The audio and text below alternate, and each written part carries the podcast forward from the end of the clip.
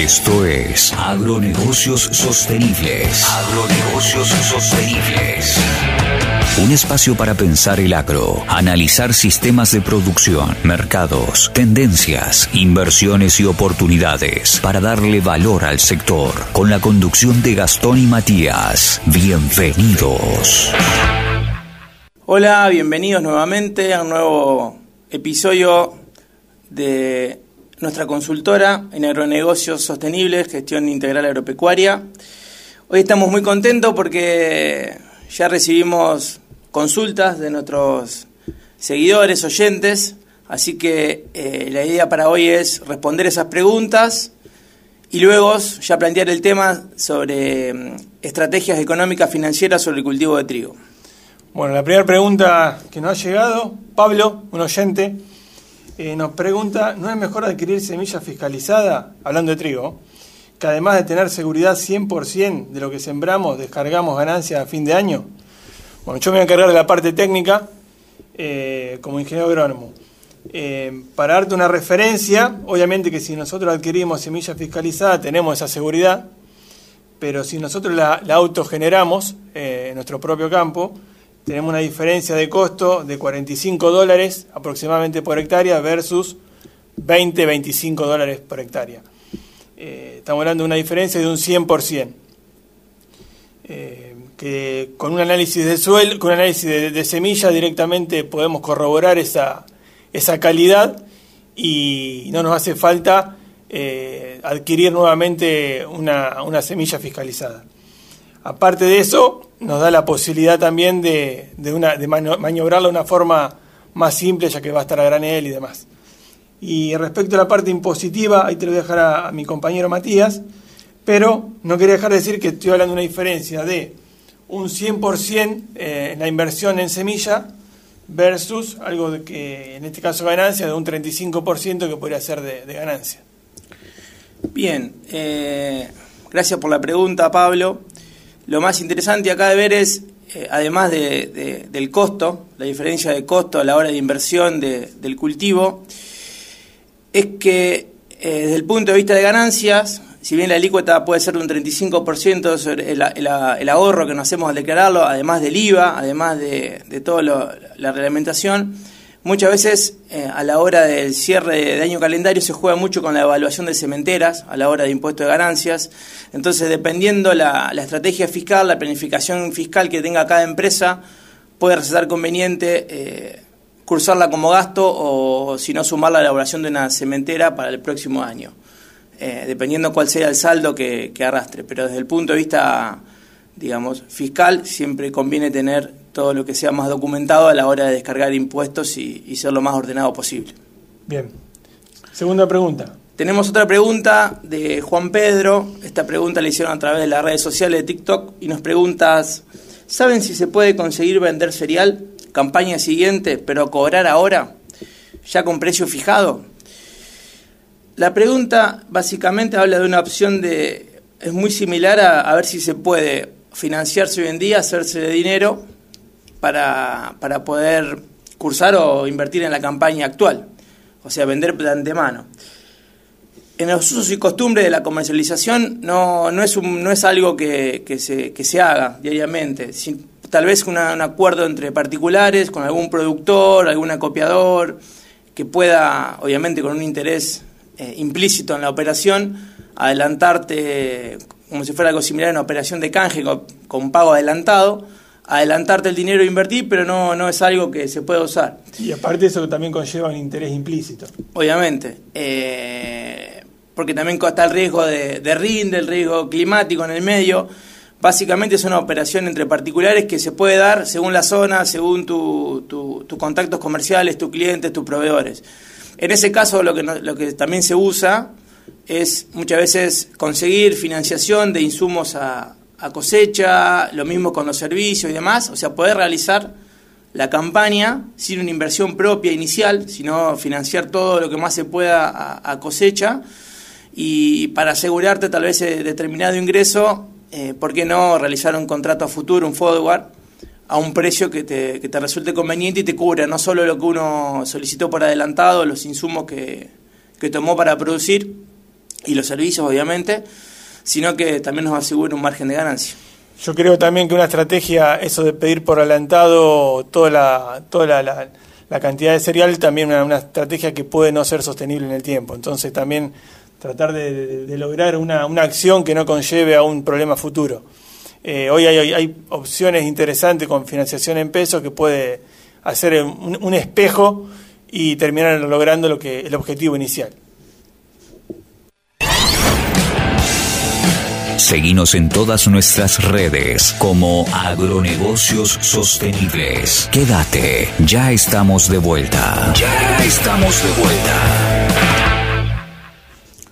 Bueno, acá estamos de vuelta luego de la pausa.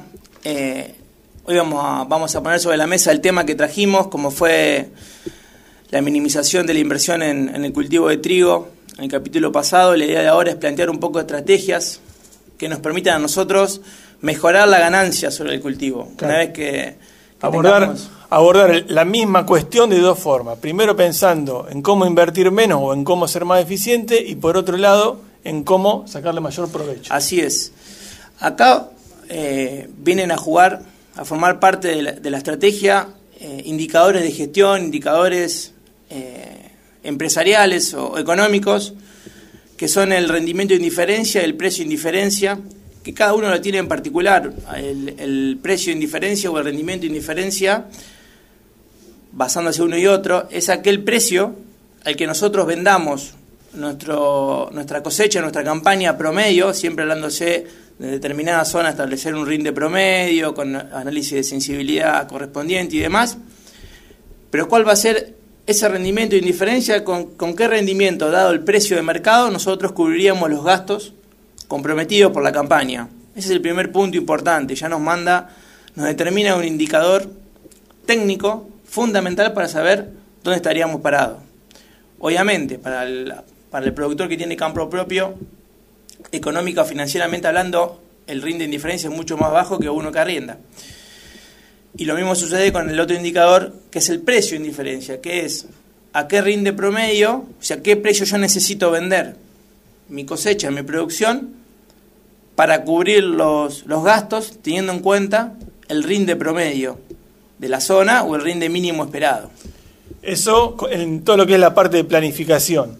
Y pensando también en ese inicio de campaña, la estrategia que, que por ahí proponemos desde la consultora es pensar en cubrir todos esos eh, gastos efectuados a futuro eh, mediante una posición tomada eh, que nos libere ese, ese, costo de, indiferencia y a partir de ahí, con la ganancia, poder trabajarlo de una forma diferencial.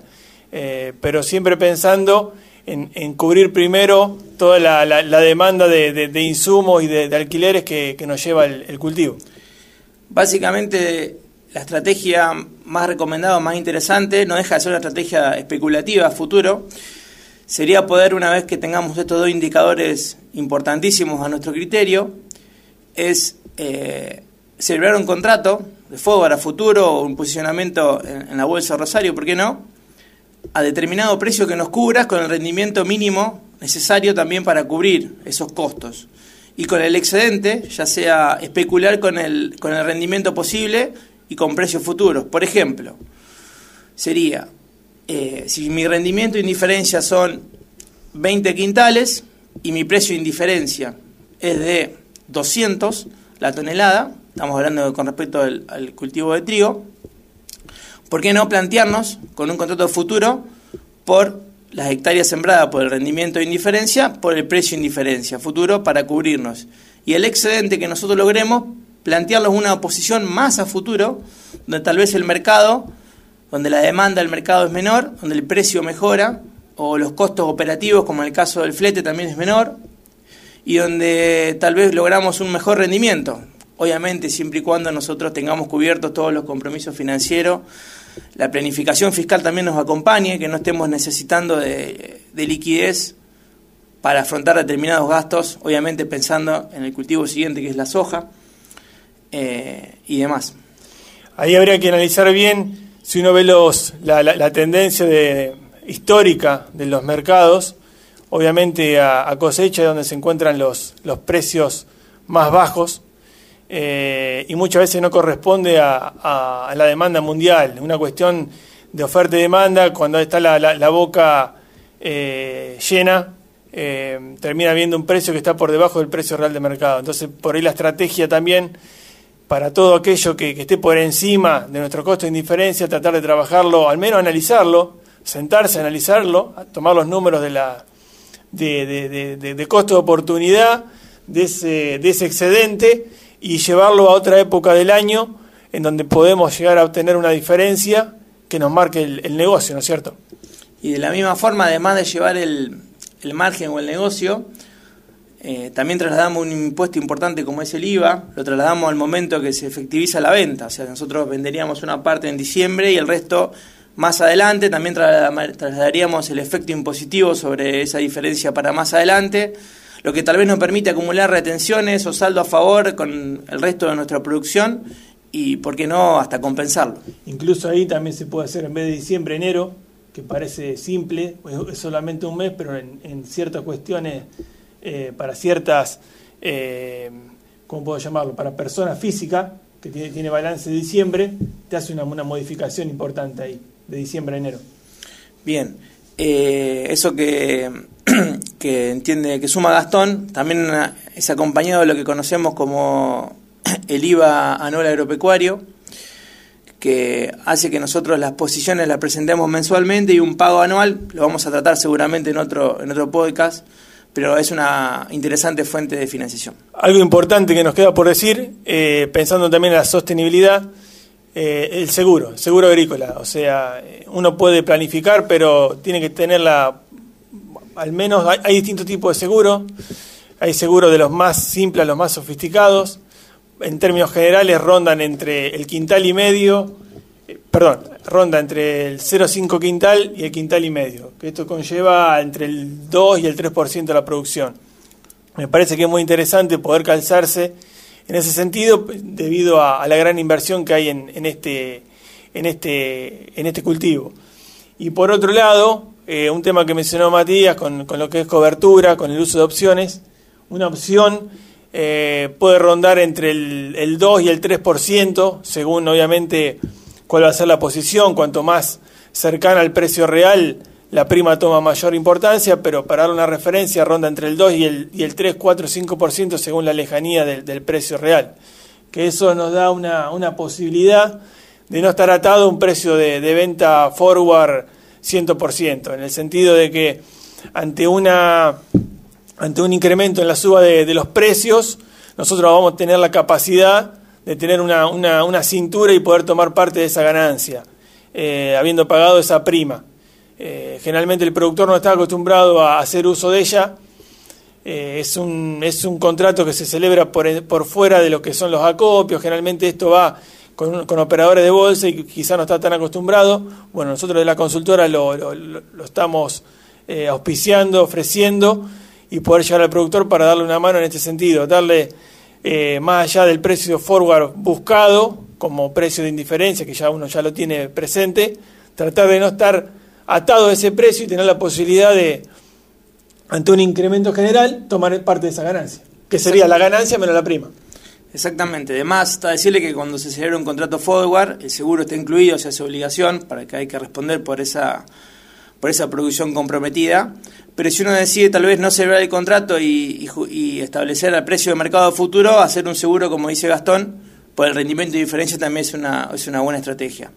Todo este cúmulo de estrategias que nosotros planteamos es la idea llevarla a la, ofrécela a ustedes directamente como servicio de asesoramiento, como ideas para, para mejorar lo, que es rendimiento y, ganancias sobre el agrícola. Y un tema muy importante es almacenamiento, que eso también es un tema para, para debatirlo, tratarlo, llevarlo a números, cuánto, cuánto cuesta almacenar el grano en campo propio o llevado a copio y cómo, cómo sacarle provecho a eso, porque muchas veces termina siendo una... El negocio muchas veces se encuentra en el escritorio y no en el campo, entonces analizar bien qué se hace con el tema de almacenamiento es muy importante.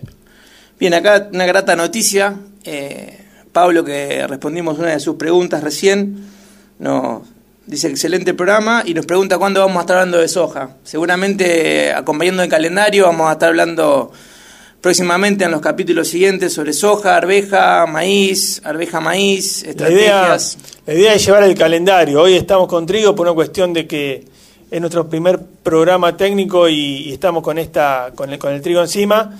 El objetivo es tratar de tomar todos los cultivos con una anticipación de por lo menos un mes para lograr esa planificación. Así que bueno, estamos muy contentos de haber llegado, por haber hecho el segundo programa. Eh, los invitamos obviamente a que nos sigan por las redes, como ya dijimos, a que nos contacten, nos consulten y bueno, cualquier duda. Hablaremos en el próximo capítulo de lo que es comercialización y flete. Así es. Hasta luego. Hasta luego. Esto fue Agronegocios Sostenibles. Sumate a este espacio a través de nuestras redes. Nos vemos en una próxima emisión.